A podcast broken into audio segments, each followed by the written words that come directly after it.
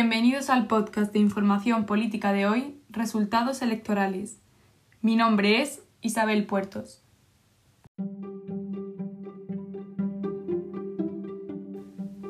Ayer vivimos una de las noches electorales más inciertas de nuestra democracia. El PSOE logró la victoria con 120 escaños. El Partido Popular aumentó con respecto a las anteriores elecciones con 89, seguido de Vox, que triunfó en el Congreso con 52 escaños. Unidas Podemos logró 35, 7 menos que las elecciones del pasado mes de abril. El gran perdedor ha sido Ciudadanos, que se desploma y alcanza tan solo 10 escaños. El bloque de la derecha suma pues 151 escaños, frente a PSOE y Unidas Podemos que le superan con 155. Ninguno alcanza la mayoría absoluta.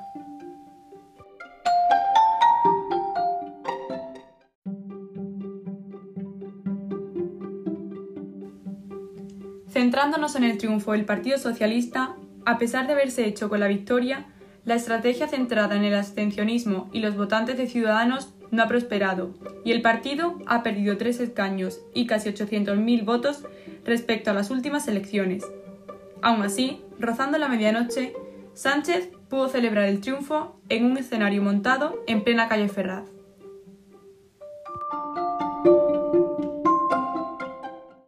El Partido Socialista ha ganado por tercera vez este año las elecciones.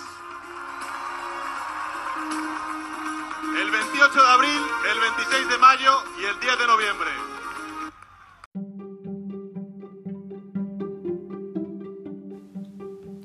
Líder socialista aprovechó también para explicar su proyecto político.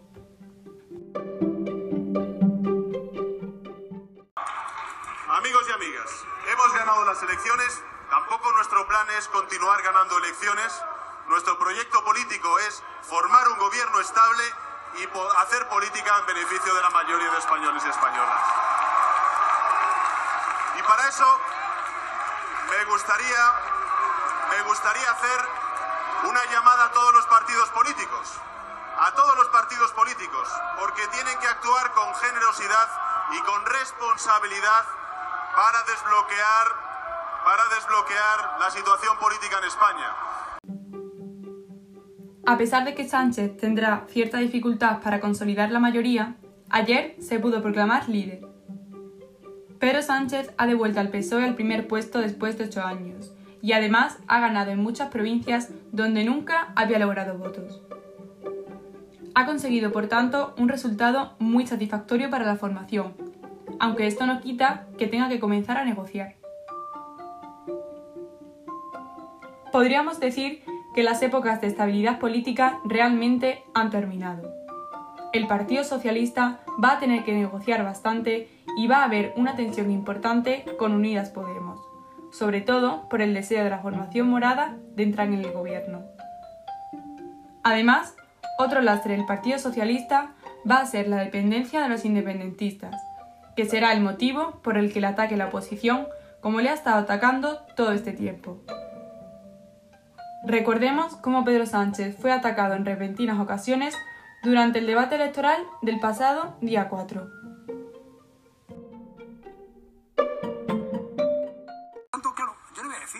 ¿Por qué abraza la plurinacionalidad? Porque necesita los votos del PSC.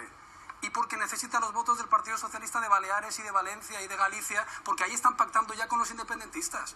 ¿Y por qué no cierra la puerta al relator internacional y a todo el tema de la plurinacionalidad? Porque quiere volver a pactar con los que le han hecho presidente a partir del 11 de noviembre. Usted está maniatado. No puede presidir el gobierno de España una persona que no cree en la nación española. Y lo dice Batet con la prisión provisional, y lo dijo Cunillera con los indultos, y lo dijo Ábalos con el 1 de octubre, y lo ha hecho Marlasca trasladando a los presos independentistas a Lladoners.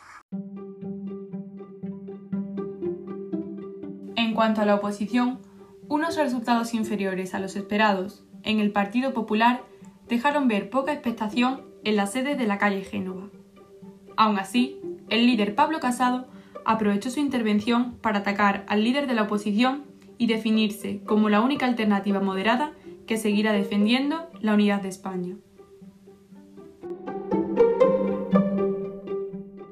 Españoles han hecho una moción de censura a Sánchez. Y lo que pensamos ahora es que España no puede esperar más. No es justo que sigamos pendientes de los intereses personalistas de Pedro Sánchez. Nosotros vamos a ejercer el liderazgo que los españoles nos han dado. Somos la fuerza moderada, la fuerza tranquila.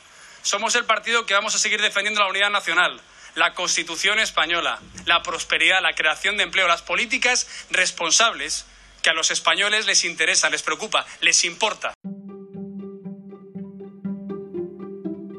A pesar de contemplarse la opción de un gobierno bipartidista, ambos líderes lo ven como algo inviable y contrario a los principios de cada partido, por lo que me temo que será complicado ver al Partido Popular en esta nueva legislatura.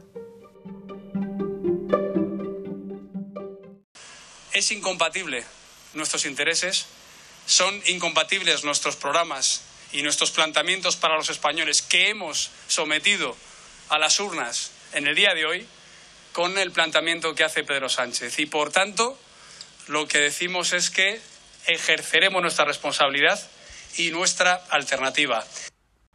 Y ya sabéis que yo, cuando digo las cosas, las cumplo. Nosotros no vamos a hacer ninguna gran coalición con el Partido Popular.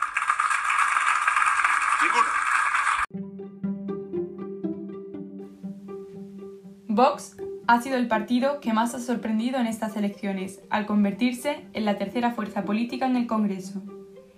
El líder de la formación de extrema derecha, Santiago Abascal, ha celebrado los 52 escaños conseguidos, 28 más que en las últimas elecciones.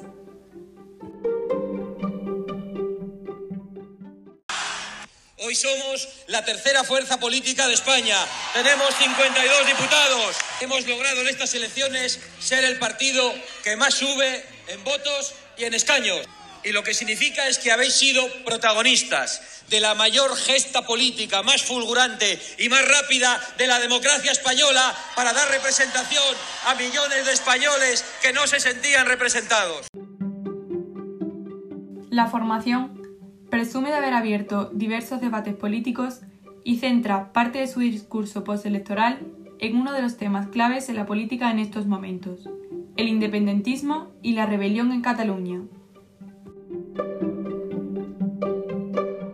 En España, una alternativa patriótica y una alternativa social que demanda unidad nacional y restauración del orden constitucional en Cataluña, con la aplicación implacable de nuestras leyes, que demanda la igualdad de todos los españoles en todo el territorio nacional, exigiendo la transformación del antigualitario y liberticida Estado de las Autonomías.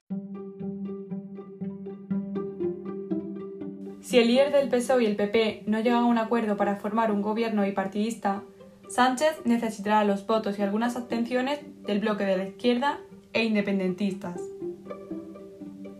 Unidas Podemos está siendo calificada como la formación determinante en estas elecciones. Si el Partido Socialista consigue llegar a un acuerdo con los 35 diputados de la formación morada, se podría llegar a hablar del inicio de un gobierno de coalición. Iglesias califica como una necesidad histórica la llegada de un gobierno progresista.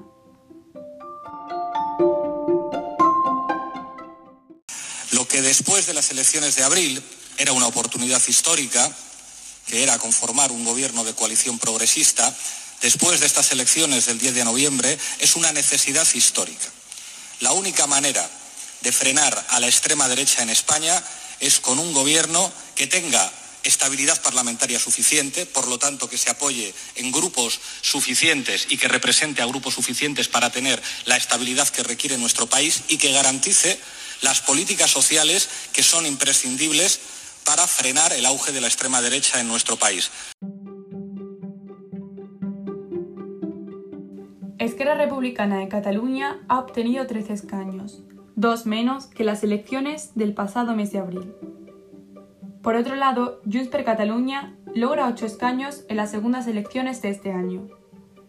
El PSOE va a necesitar a los independentistas para poder ser investido presidente, por tanto, Sánchez tendrá que ceder en aspectos como la reforma del estatuto o incluso en un programa social y económico que llegue a satisfacer a los partidos independentistas en Cataluña.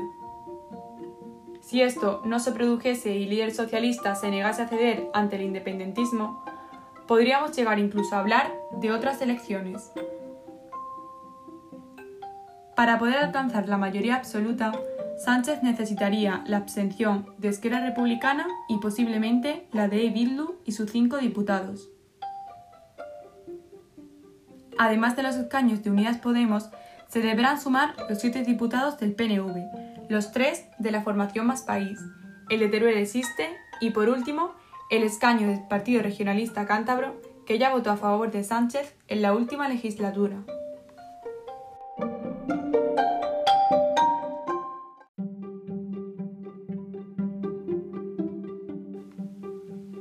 Podcast de hoy hemos podido ver cómo los resultados electorales dejan en manos de Pedro Sánchez decisiones muy importantes. El futuro gobierno de nuestro país está en sus manos y espero poder hablar sobre él en el próximo podcast de nuestro canal. Gracias por escucharme y hasta pronto.